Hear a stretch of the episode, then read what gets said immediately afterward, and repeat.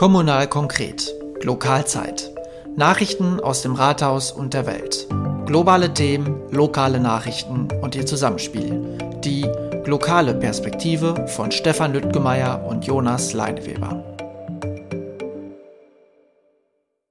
Einen schönen guten Tag allerseits. Ich begrüße Sie herzlich zu Kommunal Konkret, zu einer neuen Ausgabe der Lokalzeit, in der wir euch wieder die aktuellen Themen und Neuigkeiten aus der Gemeinde Altenbeken präsentieren und über die politischen Entwicklungen in Deutschland und der Welt diskutieren. Viele Neuigkeiten gibt es aus dem Bauausschuss der Gemeinde Altenbeken und genau darüber werden wir heute schwerpunktmäßig reden, also konkret über die Themen Baugrundstücke, Bikerpark und weitere anstehende Projekte. Ebenso werfen wir einen Blick auf die in den letzten Wochen erschienenen Artikel in den Lokalzeitungen und schauen überdies national auf die Bundes-CDU und den neu zum Ausdruck kommenden Ambitionen von unserem Bundestagsabgeordneten Carsten Linnemann. Über all das wollen und werden wir reden. Der Mann, der das für uns alles kontextualisiert und perspektiviert, ist wie immer unser Fraktionsvize Stefan Lüttgemeier, der mir zugeschaltet ist. Grüß dich, Stefan. Hallo, Jonas. Ja, Stefan, ich würde sagen, wir starten gleich mit unserer ersten Kategorie. Der Zettel ist wieder prall gefüllt. Wir sollten keine Zeit verlieren. Kommunal konkret. Aus dem Rathaus und der Gemeinde. Ja, Stefan, obwohl wir zugeschneit sind und sich viele auch im Homeoffice befinden, gab es in den letzten Wochen eine Vielzahl an Meldungen, die eigentlich im Wesentlichen aus der Bauausschusssitzung resultieren. Also da war mächtig was los und bevor wir gleich über konkrete Inhalte sprechen. Erst einmal zur Einordnung, wer alles an dieser Sitzung teilgenommen hat und wie die Sitzung so abgelaufen ist. Ja, das ist eigentlich gar nicht so besonders, wer äh, dran teilgenommen hat, wenn jetzt kein äh, Corona äh, wäre, würde ich sagen. Ähm, dadurch, dass Corona und damit halt der Lockdown noch angesetzt ist, haben wir schon im letzten Jahr beschlossen, dass die Fachausschüsse verkleinert tagen. Das heißt, die sind begrenzt in der Personenanzahl, so dass von der CDU äh, drei Personen dann weniger da sind und das trifft dann halt alle Fraktionen. Ähm, das soll so ein bisschen sicherstellen, dass wirklich nur die nötigste Personenanzahl da im Raum ist und man aber trotzdem weiter politisch tagen kann. Das war eine Sitzung, wo relativ viele Tagesordnungspunkte drauf waren. Äh, war auch die erste Sitzung, die erste Bauausschusssitzung seit der Kommunalwahl. Heißt die erste Sitzung des neuen äh, Rates und somit auch des neuen Ausschusses und dementsprechend 16 Tagesordnungspunkte. Äh, das ist schon ein ordentlicher Batzen. Wir können mal auf die meiner Meinung nach wichtigsten Themen gerne davon äh, eingehen. Genau, also ähm, man hatte schon gesehen äh, an der Liste, die du mir zugeschickt hast, dass da mächtig was los war. Ähm, und ich habe mir aus dieser Liste mal so ein paar, äh, ein paar Dinge rausgepickt, die ich gerne mit dir ähm, ja, bereden würde. Und ein ganz großes und auch von den Medien stark frequentiertes Thema war die Aussicht auf äh, ein neues Baugebiet in Spanei. Das war eigentlich die Meldung. An einem Samstag kam sie, glaube ich, in den Zeitungen und äh, da klingelten, glaube ich, im, in der ganzen Gemeinde viele, viele äh, Telefone auf einmal. Ähm, und zwar geht es darum, dass die Gemeinde Altenbeken äh, ein 13.000 Quadratmeter ähm, großes Grundstück unterm Limberg in Bauland umwandeln möchte.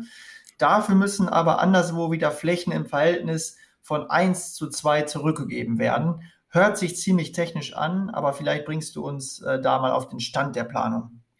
Genau, das ist äh, die Erweiterung des Baugebiets unterm Limberg oder ich sage immer dazu unten am Rotenbach. Das äh, sagt den Schwaneiern auf jeden Fall allen schon mal was, da die Grundstücke, die da bisher mit Erbpacht äh, weggegangen sind. Direkt dahinter soll eine Erweiterung stattfinden. Du hast schon richtig gesagt, das sind 13.000 Quadratmeter.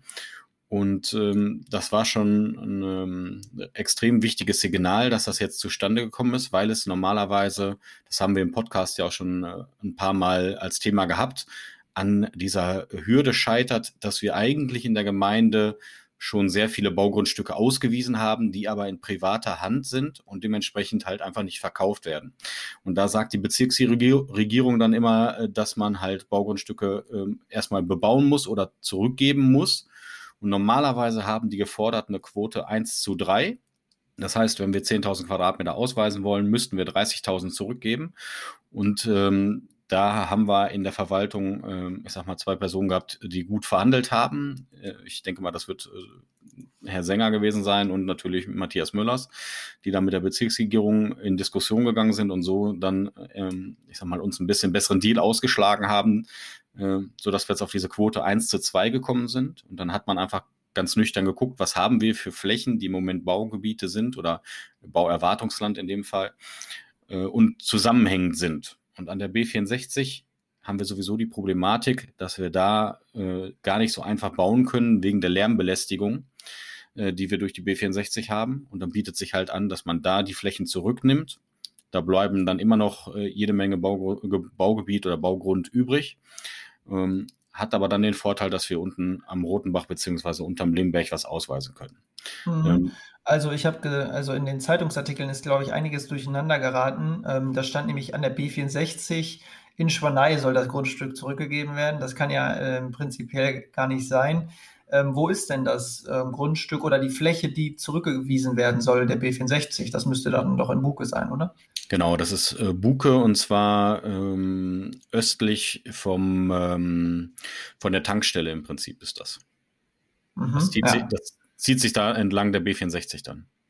Ah, okay. Und das ähm, wegen dem Lärmschutz wäre das eh nicht sozusagen in Frage gekommen für eine Ganz Bebauung. genau. Also äh, das wäre dann sehr teuer geworden, weil man äh, Lärmschutzwände hätte aufstellen müssen ähm, und äh, also eine Problematik, die man ähm, wahrscheinlich dann noch nicht mal hätte genehmigt bekommen können. Dementsprechend bietet sich das ganz gut an, dass man äh, auf der einen Seite Flächen zurücknimmt, die sowieso höchstwahrscheinlich gar nicht bebaubar oder wenn nur unter sehr schwierigen Bedingungen bebaubar wäre und so dann an einer anderen Stelle Flächen ausweisen kann. Das ist natürlich für sehr viele ein äh, spannendes Signal gewesen und das war schon so, dass an dem Tag relativ viele mal äh, angerufen haben, gesagt haben, okay, wie sieht das denn jetzt aus, wann wird das verfügbar? Und ähm, das wird sich natürlich noch ein bisschen hinziehen, weil das Ganze muss, äh, ich sag mal, bis das dann durch alle Ausschüsse durch ist, äh, bis die B-Pläne erstellt sind, das wird sich noch ziehen. In der Bauausschusssitzung wurde gesagt, dass man mindestens von anderthalb, vielleicht sogar von zwei Jahren ausgehen müsste und das halt, wenn sportlich durchgezogen wird.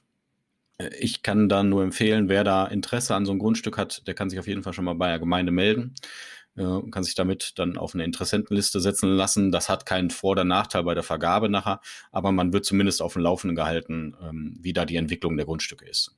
Das äh, ist auf jeden Fall schon mal ein wichtiges Signal, weil ich denke, bei 13.000 Quadratmetern, da werden auch ordentlich Grundstücke bei rumkommen.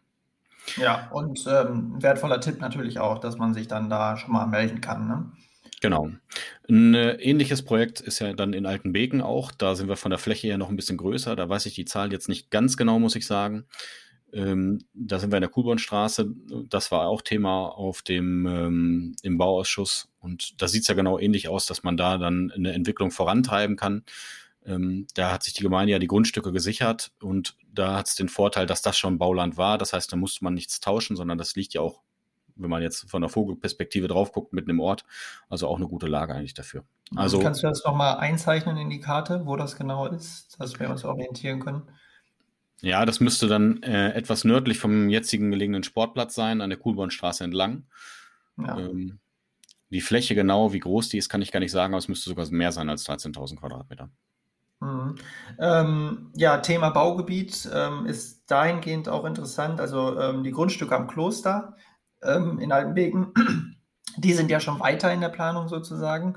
Und äh, da habe ich gesehen, dass ähm, Udo Waldhoff als Ortsheimatpfleger und Ortsvorsteher Norbert Keuter den Namen an der äh, Abholquelle vorgeschlagen haben für die Straße, die dann dort entstehen wird in diesem Baugebiet.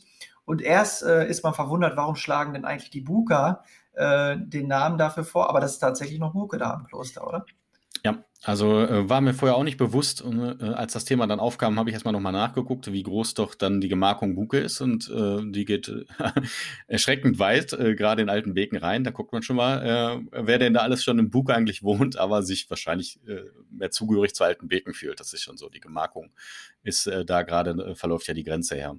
Ich glaube, mit ähm, dem Namen ist das auch ganz treffend und gibt so ein bisschen dann auch nochmal einen historischen Bezug zu der Stelle. Genau, also ich kann es ja nochmal kurz, kurz einordnen. Also der Name verweist auf die Quelle, die abseits der Hüttenstraße äh, gelegen ist, ähm, die mit ihrem kalkarmen Wasser früher von der Bahn angezapft wurde. um das Wasser für die Dampfloks zu nutzen. Ähm, und da bestand sogar eine Leitung direkt zum Bahnhof. Also historisch gesehen äh, natürlich mit der Eisenbahngeschichte in unserer Gemeinde dann auch nochmal ein spannender äh, Rückgriff sozusagen, dass man dann auf die Straf, äh, Straße da verweist. Also ähm, da muss man sagen, ist immer auch ganz schön. Ähm, äh, Udo Waldhoff und Norbert Keuter, die äh, machen sich da eh immer sehr viele Gedanken, wie man Straßen benennen kann mit historischen Bezügen. Das finde ich eigentlich immer sehr schön und sehr wertvoll, weil man dann auch über die Ortsgeschichte immer noch ein bisschen was lernt. Ja, also beim Thema ähm, Baugebiete müssen wir vielleicht in Schwanein noch einmal ansetzen, weil ähm, mit dem neuen Baugebiet, was da kommt, ist ein Thema vermengt worden, was uns auch schon ein bisschen länger vorantreibt, äh, umtreibt. Und zwar geht es um den Spielplatz, der da eigentlich entstehen soll. Ähm, wir haben ja von der Gemeinde da auch noch ein Grundstück und darauf sollten eigentlich äh, die ähm, äh, Spielgeräte entstehen. Jetzt ist es so, dass durch die Erweiterung ähm, in den nördlichen Teil unterm Limberg, äh, das rege Rückhaltenbecken, sowieso etwas äh, umgebaut werden muss. Und auch im Bauausschuss war jetzt ein Konzept eines äh, Spielplatzes, der dann mit dem rege Rückhaltenbecken in eins umgestaltet werden soll.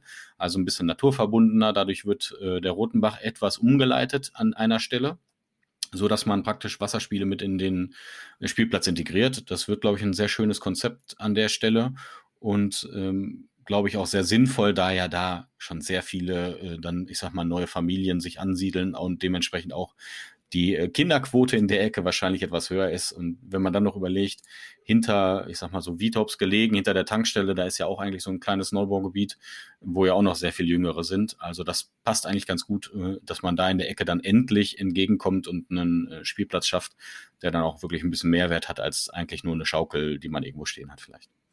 Ja, das habe ich auch sofort gedacht. Also das war ja schon länger in Planung, ne? also dass man da was schaffen möchte und dann jetzt, dass das ähm, neue Baugebiet oder das neue Baugebiet, was entstehen soll, genau da liegt, äh, ist natürlich dann wirklich sehr, sehr treffend, ähm, dass das durchaus Sinn macht. Ähm, ein weiteres Thema, was gerade für die Jugendlichen in der Gemeinde für viel Aufsehen gesorgt haben dürfte, ist der Beschluss, äh, dass der von den Jugendlichen selbst vorgeschlagene Bikerpark jetzt tatsächlich kommen soll. Und da ist jetzt sogar ein Grundstück gefunden, richtig? Ja, äh, das ist eine schwierige Nummer gewesen mit dem Grundstück. Da waren verschiedene äh, Stellen in Gespräch, die dann auch vielleicht sogar Gemeindeflächen schon wären, was man meint, es müsste ja dann unkomplizierter sein. Aber wenn die im Außenbereich liegen, dann wird es gleich viel schwieriger, weil man dann über den Kreis äh, ich sag mal, das Ganze einstellen muss und der natürlich auch immer eine Ausgewogenheit so ein bisschen beachten muss. Und da ist das eine äh, willkommene Geste, dass dann äh, Michael Bölte da sich bereit erklärt hat, das Grundstück äh, für diese Zwecke zur Verfügung zu stellen. Da ist es natürlich von Vorteil, dass der eigene Sohn da auch in dem Hobby unterwegs ist. Das verdeutlicht den Eltern dann vielleicht auch noch mal ein bisschen, wie wichtig so ein ähm, Hobby dann ist und so eine Stelle, wo die auch einen Anlauf haben im Ort. Ähm, die Lage ist meiner Meinung nach sehr gut. Das ist nämlich für die äh, Buka dann auch extrem gut zu erreichen. Das könnte man entweder über einen ähm, Limberg, also sprich über die Feldwege hinkriegen oder auch über das Industriegebiet äh, ist man damit ein Fahrrad recht schnell zu, äh, zur Stelle. Das ist schon so. Und ähm, das ist natürlich auch mal von Vorteil, wenn man dann einen so einen Platz schafft, der dann halt für mehrere Ortsteile gleichzeitig verwendet werden kann. Ja, und ist natürlich auch schön gelegen, also so ein bisschen naturnah. Und ähm, was ich sehr spannend fand, ähm, dass ähm, Silke Bölte im Interview äh, mit dem Westfälischen Volksblatt äh, am 6.2. gesagt hat, wir sind froh, wenn die Jugendlichen untergebracht sind. Äh, keiner will, dass die Biker die äh, Kirchenstufen oder ähnliches zum Üben nehmen, wie es bis jetzt eigentlich so der Fall ist. Und ähm, was ich sehr schön finde, zur Unterschriftensammlung der Jugendlichen sagt sie, wir haben die Jungs äh, damals ermutigt, äh, die Chance zu ergreifen. Wenn nicht jetzt, wann dann? Also ähm, es geht ja natürlich darum, dass die ähm, Jugendlichen selbst sozusagen dieses Projekt initiiert haben und beim Bürgermeister platziert haben. Und ich finde es auch gut, ähm, dass Silke äh, Bölte da auch sagt, nee, mach das mal selbst sozusagen, ähm, überreicht denn das, initiiert das äh, sie hätten ja auch sagen können, wir nehmen das in die Hand und versuchen da was für euch zu erreichen, sondern haben ihre El äh, Kinder ermutigt, selbst äh, teilzuhaben und schon mal so ein bisschen in das kommunalpolitische Feld einzutauchen. Also das finde ich eigentlich genau die richtige Weg, dass man da eigentlich auch sagt, nee, äh, wenn ihr für euch was für was einsetzen wollt, dann müsst ihr auch mal selbst das Zepter in die Hand nehmen. Ja, also das ist auch, äh, finde ich, ein sehr wichtiges Zeichen. Zum einen, dass man sich dann auch wirklich ernsthaft mit den Belangen befasst. Also wenn da schon äh, so eine große Truppe hintersteht, die sich dann da wirklich für engagieren und sich einsetzen wollen, dann muss man das als Rat auch ernsthaft behandeln. Und ich glaube, das haben auch alle Fraktionen ganz gut gemacht und aufgenommen.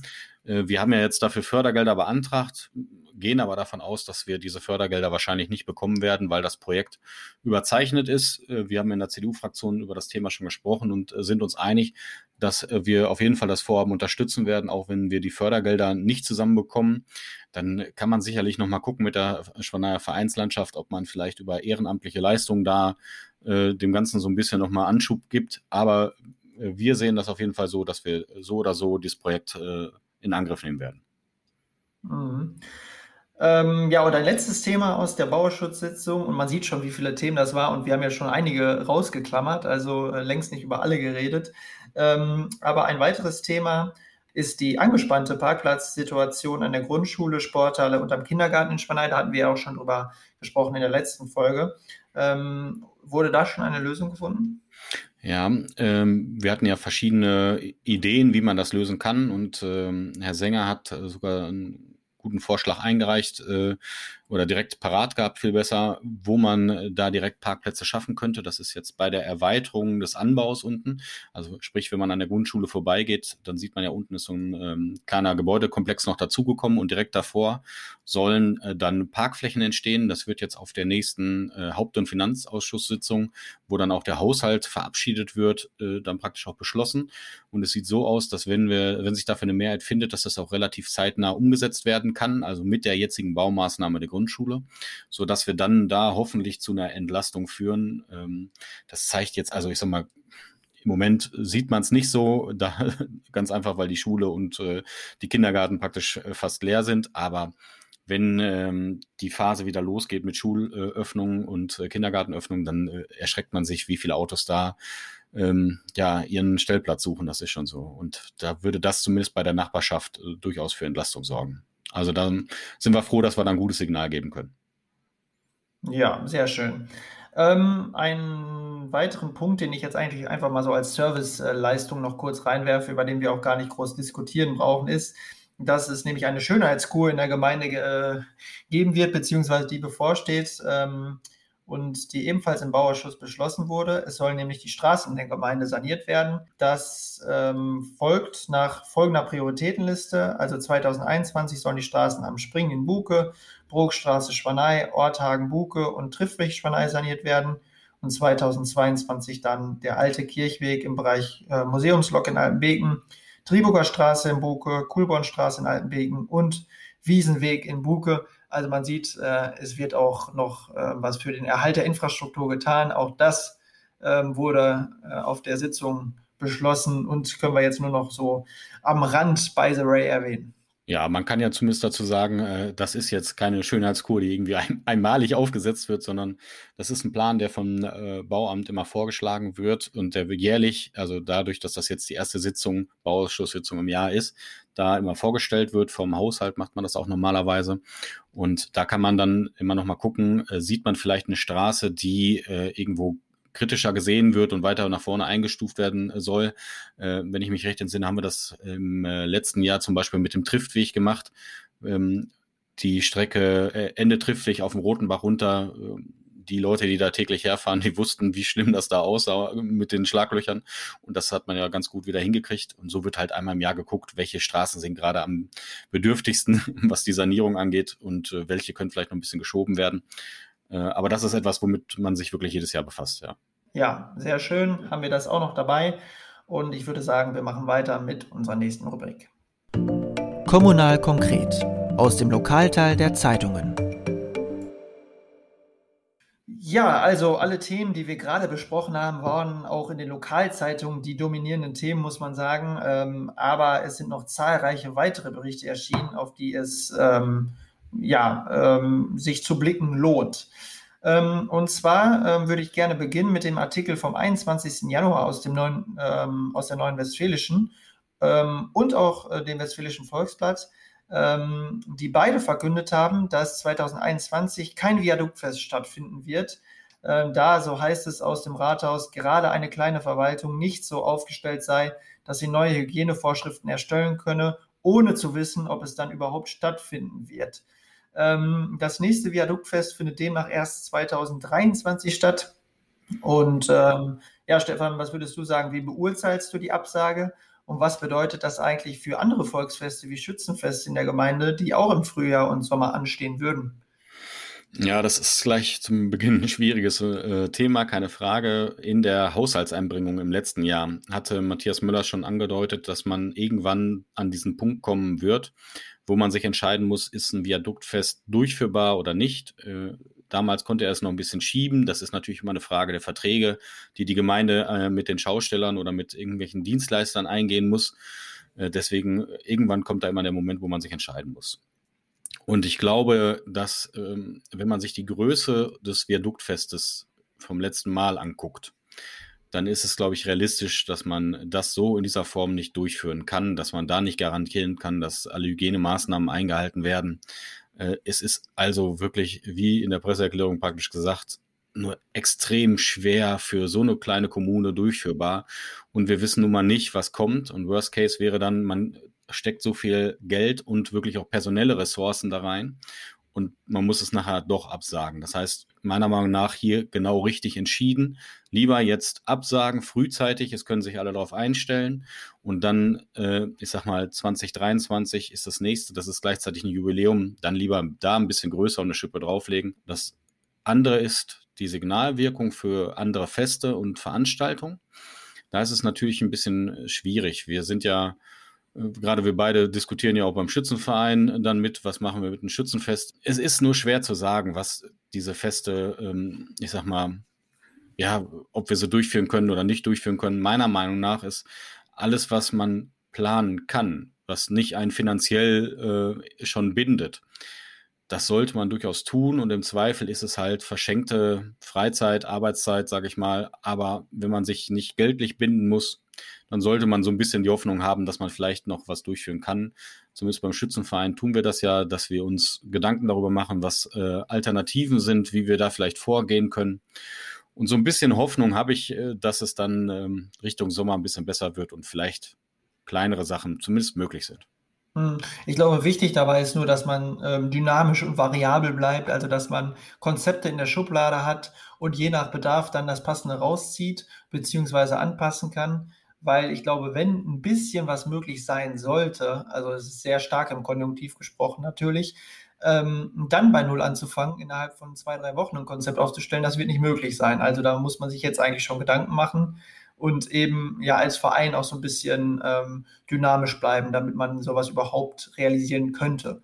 Ähm, wie gesagt, also es wird äh, oder es steht in den Sternen und äh, wir sind gespannt, wie sich das entwickeln wird. Ähm, sehr besorgt habe ich auf ähm, die Zeitungsartikel geschaut, die den demografischen Wandel von Altenbeken in den Blick genommen haben. Und da hieß es in einem Artikel aus der Neuen Westfälischen vom 30.01. im Kontext des neuen Regionalplans, an Bevölkerungsprognosen äh, IT NRW orientiert, soll Altenbeken nur noch 5 Hektar Entwicklungsfläche zugeschrieben werden. Der Grund, bis zum Jahr 2040 soll die Bevölkerungszahl in der Eggegemeinde um 20,4 Prozent schrumpfen. Was kannst du uns dazu sagen? Ja, äh, das ist äh, eine spannende Studie, die die da haben, oder ich sag mal, eine statistische Auswertung soll es ja eigentlich sein. Es gibt äh, mehrere Kommunen, die äh, mit dieser Auswertung durchaus ihre Probleme haben. Ähm, da sind wir nicht ganz alleine und da trifft zum Beispiel auch, ich glaube, Hillgrove ist es, die da auch relativ schlecht, schlecht abgeschnitten haben. Ähm, einzig und allein dadurch, weil sie äh, ein ähm, einen zentralen Punkt hatten für Flüchtlinge, dieser dann in der Zeit, äh, die ausgewertet wurde, äh, abgebaut wurde und dementsprechend äh, ein Einwohnerrückgang äh, daraus äh, hergeleitet wurde.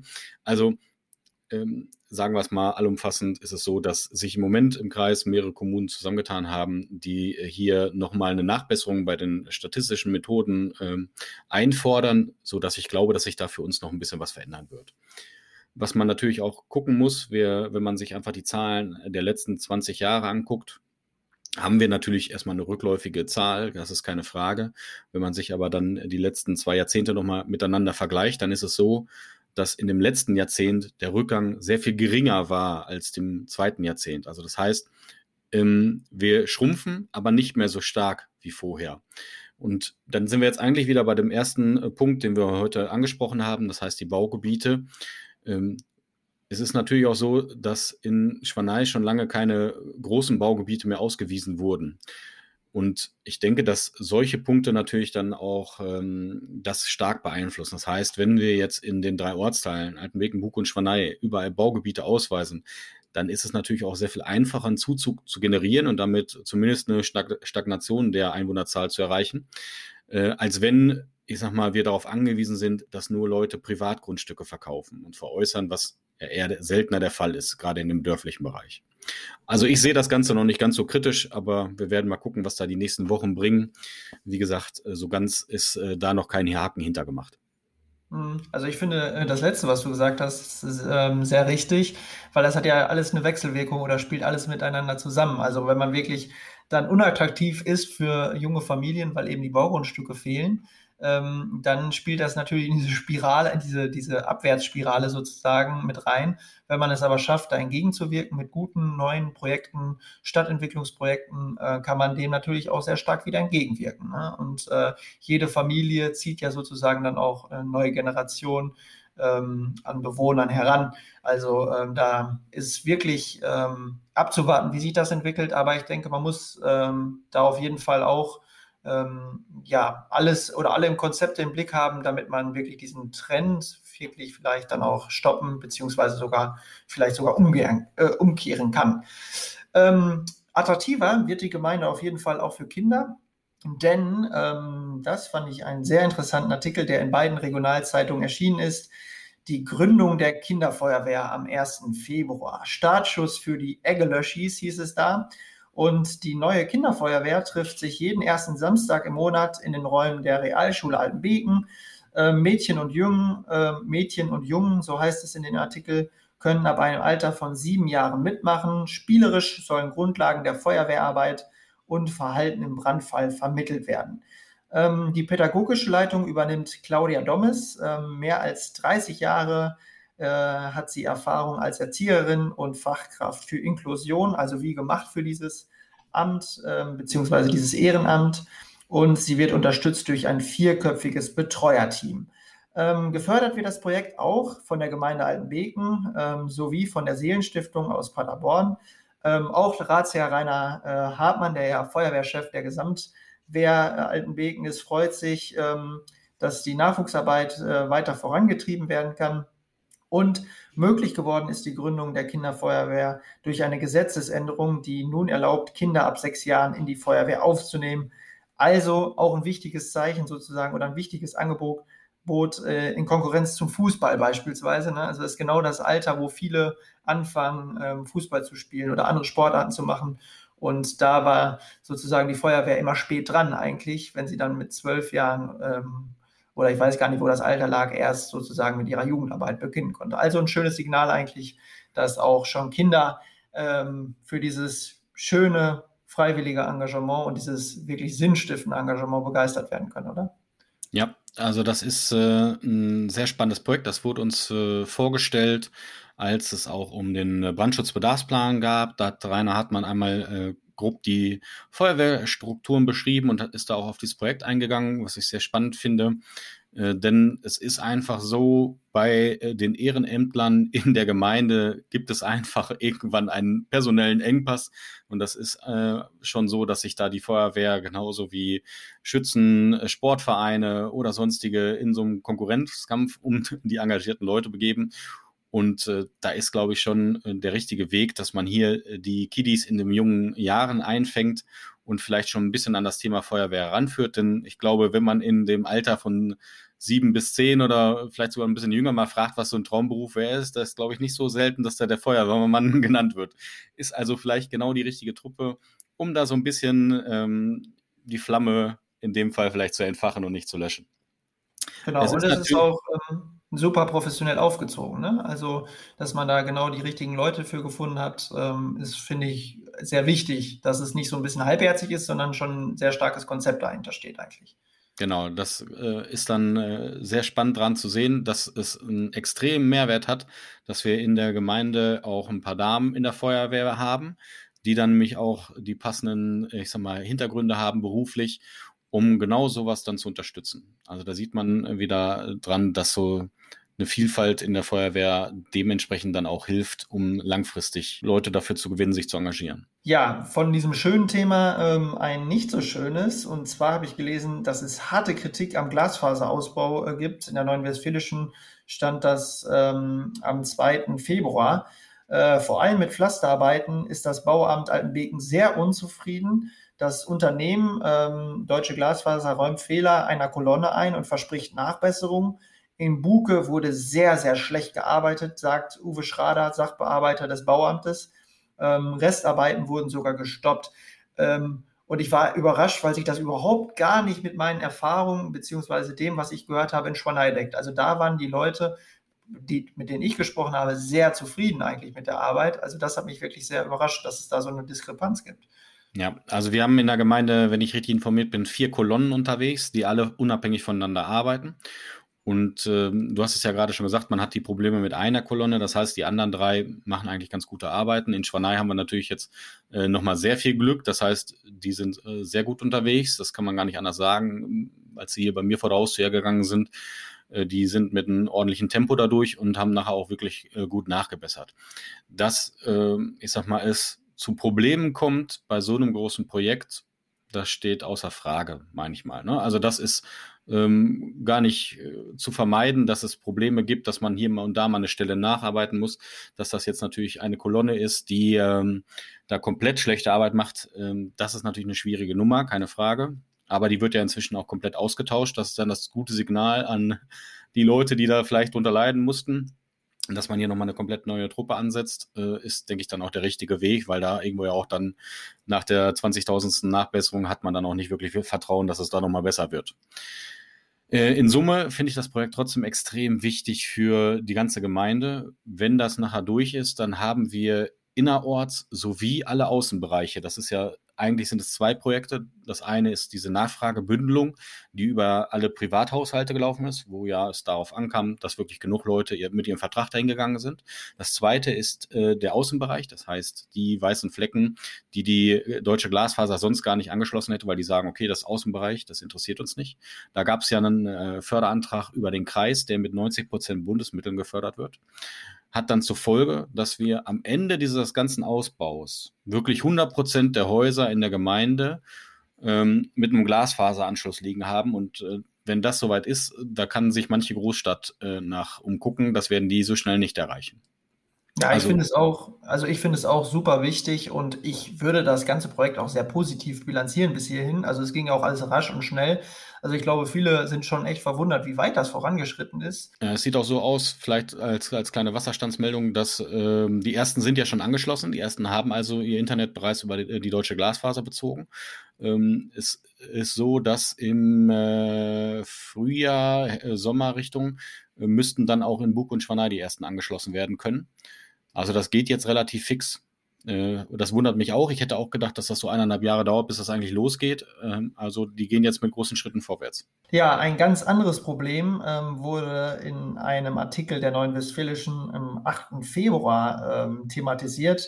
Und der Artikel war überschrieben mit der Frage, äh, wieso Frauengemeinschaften bald vor dem Ausstehen könnten. Und ähm, thematisiert wurde das Ganze am Beispiel Büren und Schwanei, also weil da ähnliche ähm, Problemmeldungen eingegangen sind. Und da hat sich dann der Redakteur dazu veranlasst gesehen, da mal einen Artikel drüber zu machen, den ich wirklich sehr, sehr spannend und interessant finde. Und ähm, zum Beispiel ist es in Schwanei so, dass der gesamte Vorstand zurücktritt, sobald äh, eine Jahreshauptversammlung abgehalten werden kann. Also das steht ja jetzt momentan auch noch aus, beziehungsweise ist auf Halte gestellt. Ähm, und da gab es ein sehr ehrliches Interview von Schriftführerin äh, Gabriele Weber. Und ich fand das auch wirklich sehr mutig und äh, gut, wie sie da gesprochen hat und vor allem klar. Ähm, und ähm, sie hat das ganz mal ähm, wirklich mit einer ganz klaren Sicht eingeordnet. Sie ist zum Beispiel die jüngste im Vorstand mit 57 Jahren und äh, sagt, wenn sich jetzt keiner findet, hört der Verein einfach auf zu existieren aber ordnet gleich auch ein, wir wären aber nicht die Ersten, denen das passiert. Ähm, und sie sagt zum Beispiel auch, das katholisch in unserem Namen ist schon schlecht. Äh, das interessiert viele Jüngere gar nicht mehr. Also ähm, das meine ich, also sie ordnet das ganz klar ein.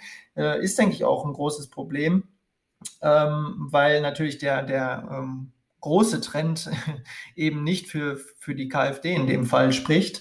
Und sie sagt auch, es ist ja alles in fest eingefahrenen Bahnen. Wir brauchen Nachwuchs, aber etwas verändern möchten die Mitglieder nicht. Also sie spricht auch ganz klar ihre eigene Ortsgemeinschaft an und sagt, okay, ähm, vielleicht müssten wir uns aber auch mal ähm, vielleicht in der Zeit ein Stück weit mehr anpassen. Das sind ja eigentlich genau ähm, Themen, die nicht nur in, bei der KfD eine Rolle spielen, die spielen überall eine Rolle. Im Schützenverein, im Musikverein, in ähm, anderen Brauchtums- und Traditionsvereinen, in Geselligkeitsvereinen. Also überall ist das ja Thema. Ähm, ja, äh, Tradition und Transformation könnte man sagen. Und sie spricht das an, dass man das eigentlich angehen muss. Ähm, ja, also ich fand das eine sehr klare und ähm, gute Einordnung, gerade weil man so von der KfD zum Beispiel auch oft gar nichts ähm, äh, in den Zeitungen mitbekommt. Und diesmal gab es eine klare Einordnung dazu. Ja, also es ist auf jeden Fall ein sehr ehrliches Statement gewesen, dass ich, äh, was ich sehr gut finde, wenn man dann die Probleme, die man sieht, auch klar benennt, auch wenn das dann vielleicht bei dem einen oder anderen nicht so äh, schön äh, ankommen mag. Aber ich finde, das ist dann genau der richtige Weg, denn ähm, ich sag mal, das hat sich ja vor Corona eigentlich schon abgezeichnet, dass man durchaus Vereine hat, wo man ähm, in der Zukunft Probleme bekommen wird, was Mitgliederzahlen angeht und vor allen Dingen auch, und das ist ja noch wichtiger, was dann die Vorstände angeht, weil die halten das Schiff ja eigentlich auf Kurs, sage ich mal. Ich habe das vorher auch in der Zeitung gelesen, dass das äh, die Mitgliederversammlung verschoben wurde und da stand dann auch schon drinne, dass alle drei nicht mehr zur Wahl standen. Da habe ich dann gedacht, oh, äh, das ist ja auch äh, seltsam, dass dann da sich so komplett schon jetzt geoutet wird, dass man sagt, okay, es wird sich auch keiner wieder zur Wahl stellen. Und dann kam ja kurz danach äh, dieser größere Artikel, den ich dann auch gesehen hatte.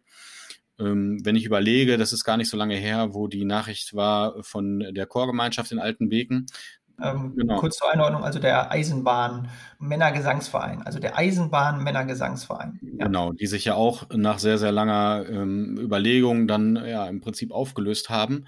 Ähm, das sind, und ich befürchte, das wird noch sehr viele Vereine treffen in Zukunft, weil sich so ein paar Themen einfach umstrukturieren. Man hat es beim Schützenverein auch. Wir haben ja ähm, Du hast es ja begleitet, die Umfrage über die Uni Paderborn, ähm, was das Schützenwesen in, äh, insgesamt anging. Rauskristallisiert hat sich ja da sehr deutlich, dass äh, der Aspekt der, der Kirche, des, des Glaubens, was ja beim Schützenverein die drei Schlagworte sind, Glaube, Sitte, Heimat, dass das einfach nicht mehr den ähm, Stellenwert bei der breiten Masse der Bevölkerung hat. Das ist einfach so. Ähm, da werden sich, glaube ich, sehr viele Vereine noch ähm, ja, sehr stark umschauen müssen, was das für Auswirkungen hat auf Mitgliederzahlen und auch Engagement im Verein selbst. Mhm. Aber man muss gleichzeitig sagen, das zivilgesellschaftliche Engagement in der Gesellschaft geht nicht zurück. Also die, die Leute wollen sich engagieren. Also es ist mir immer ganz wichtig zu betonen, es liegt daran nur, in welchen Formaten und in welchen Projektgrößen, in welchen Orientierungsgrößen. Und ähm, da ist hier mit diesem Artikel ähm, der KfD eigentlich genau ein Problem angesprochen, dass man zu statisch ist, zu starr, zu, zu ähm, ja, also zu verhaftet ist auch in alten Traditionsmustern.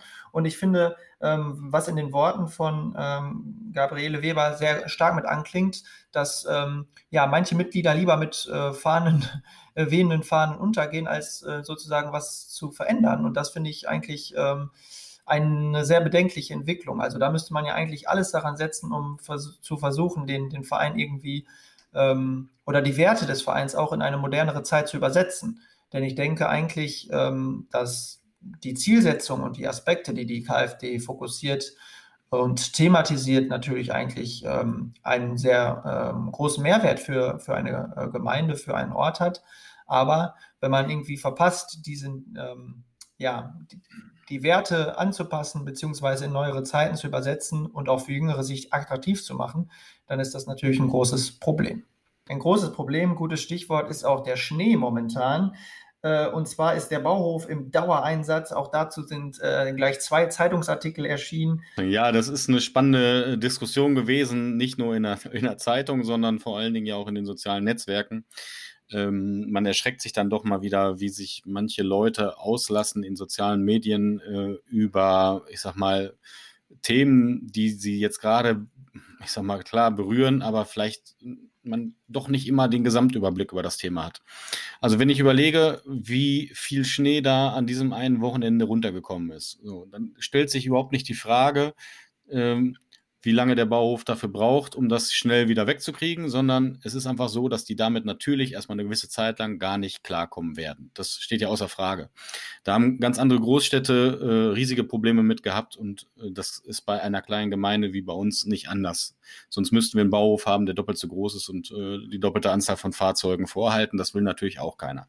Wenn man sich den Kreis Lippe anschaut, die sind bis vor ein paar Tagen hatten die immer noch den Schnee auf allen Hauptstraßen liegen. Also da sieht die Welt noch ganz anders aus. Ich denke, da muss man mal ein bisschen die Lanze brechen für die, die hier über das ganze Wochenende im Dauereinsatz unterwegs waren, unterwegs waren und es ist nun mal so, dass man da auch persönlich betroffen ist und dann das Auto vielleicht auch mal zugeschoben wird oder es auch die Einfahrt nicht komplett frei ist.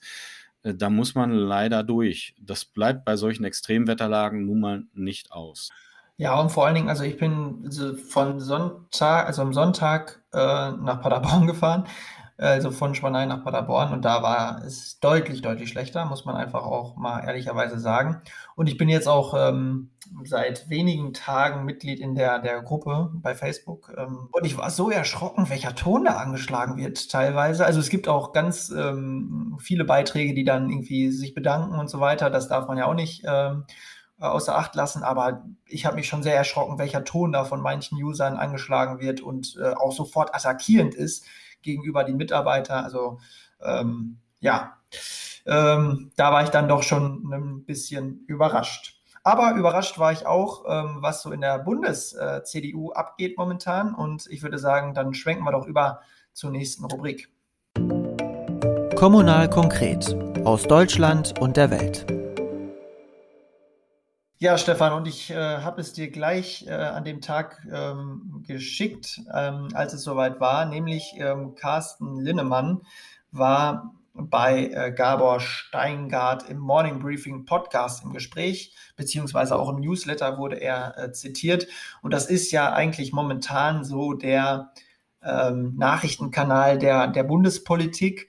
Ja, wir wissen ja zumindest von Carsten im Interview hat das ja auch erzählt, ähm, dass es eigentlich alles, alle Bundestagsabgeordneten hören das und informieren sich über den Kanal. Und irgendwie ist das diese Berliner Hauptstadtbubble, die sich irgendwie dann auch genau diese Nachrichten da bei Gauer Steingart, äh, der mit The Pioneer äh, auf seinem Schiff durch das Regierungsviertel in Berlin äh, schippert und ähm, da seine Redaktion betreibt. Ähm, ja, ist momentan irgendwie das Nonplusultra, was so politische Nachrichten aus der Hauptstadt angeht. Da war eben Carsten Linnemann und ähm, genau, also da geht's, äh, ging es um den Vorschlag ähm, von Kanzleramtsminister Helge Braun, dass man äh, die Schuldenbremse doch ein bisschen aufweichen sollte. Und da hat ähm, Carsten gleich äh, eingehakt und gesagt, ähm, dass das mal gar nicht ginge und die Schuldenbremse ein Wesenskern der CDU ist und die man nicht äh, aufweichen solle. Also das hat uns jetzt weniger überrascht, dass er dafür plädiert. Also da kennen wir ja seine Position. Aber spannend war die Frage danach, ähm, ob er persönlich, so hat Gabor Steingart gefragt, denn äh, auch bereit wäre, mehr Verantwortung zu übernehmen weil ja Friedrich Merz sich eigentlich selbst so ein bisschen ins Abseits äh, gestellt hat. Und dann kam gleich die Frage, ob es nicht äh, jetzt sozusagen dadurch ähm, äh, die, die Möglichkeit ähm, sich ergeben hätte, dass er als ähm, Minister, sei es bei Finanzen, Wirtschaft, Arbeit oder Soziales oder Digitalisierungsministerium, was ja vielleicht neu geschaffen werden soll, auf einmal in, sich in einem Ministeramt wiederfinden könnte im Herbst und das hat er zumindest nicht abgelehnt, sondern im Gegenteil, dass er hat gesagt, er würde neue äh, Verantwortung ähm, offen gegenüberstehen und würde sich das genau anschauen und sich nicht wegducken. Also das fand ich schon ähm, sehr bemerkenswert. Wie hast du das wahrgenommen? Ja, sogar auch äh, sehr, sehr deutlich. So kennt man das gar nicht. Ähm, das war ja im Prinzip schon ein, ein offenes Angebot, was mich persönlich sehr freut. Und wir haben beide ja schon vorher darüber spekuliert, nach dem Parteitag. Ich habe es ja schon prognostiziert, dass ich gesagt habe, ah, vielleicht wird das ja doch noch ganz gut. äh, dass da ein Friedrich Merz direkt angeboten hatte, äh, den äh, Wirtschaftsministerposten zu übernehmen. Äh, damit hat er sich ja eigentlich äh, direkt disqualifiziert. Und ähm, was natürlich Fakt ist, ist, dass Armin Laschet ein, äh, eine Person in der Regierung braucht, die nachher den konservativen Flügel bespielt. Und mit äh, Carsten Linnemann hätte er da natürlich die richtige Person an der Hand als Vorsitzenden der Mittelstandsvereinigung. Und ähm, ich sag mal, ein, der auch durchaus dazu in der Lage ist, in die Fußstapfen von Friedrich Merz zu treten, äh, was die politische Agenda angeht, ist es natürlich schon so, äh, dass er damit genau die Zielgruppe erreichen würde, die er haben möchte. Also ich sehe da äh, durchaus Potenzial, bin sehr gespannt auf jeden Fall daraus, äh, was da kommen mag. Mhm, was ich dann auch sehr spannend fand, ist, dass äh, es danach äh, von allen Medien nach und nach aufgegriffen worden ist, das Interview, und ähm, man das dann letztendlich auch im Westfälischen Volksblatt und in der Neuen Westfälischen wiedergefunden hat mit zeitlichem Verzug. Ähm, ja, vielleicht ähm, diskutieren wir da im Herbst ja wieder drüber hier in der Folge. Ähm, man muss aber dazu sagen, dass natürlich noch ein langer Weg zu gehen ist bis dahin und in der Zeit kann sich natürlich auch noch mal einiges drehen und wenden. Ähm, sicherlich ist er auch ein NRW-Politiker, davon gibt es in der Bundespolitik momentan auch sehr viele und spielen da mehrere Faktoren eben mit rein und deswegen muss man mal schauen, was sich da ergeben könnte. Aber ähm, zumindest ist es ja sehr interessant, dass es die Diskussion schon einmal gibt und dass wir vielleicht aus der Altenbeken mal einen Minister stellen werden. Ja, ich würde sagen, mit solch großen Ambitionen ähm, möchten wir diesen Podcast auch beenden. Danach kann nicht mehr viel kommen. Und ähm, wir haben heute einen großen Bogen gespannt, ähm, schwerpunktmäßig natürlich die Themen dann aus der Bauausschusssitzung ähm, besprochen. Aber ich denke, das war ein sehr informatives Gespräch äh, mit dir, Stefan, ähm, weil du uns wieder sehr viel Information aus dieser Sitzung äh, mitteilen konntest. Und deswegen ähm, besten Dank und viele Grüße ins verschneite Schwanei aus dem verschneiten Paderborn.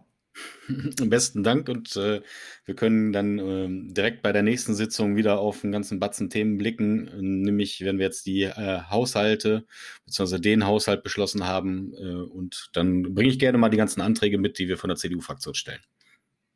Sehr schön, darauf können wir uns freuen. Wir gehen das äh, alles wieder äh, für Sie durch, liebe Hörerinnen und Hörer. Das war ähm, die Lokalzeit. Wir hören uns zur nächsten Folge. Wenn Sie mögen, bis dahin bleiben Sie gesund und haben Sie eine schöne, verschneite Zeit. Kommunal konkret.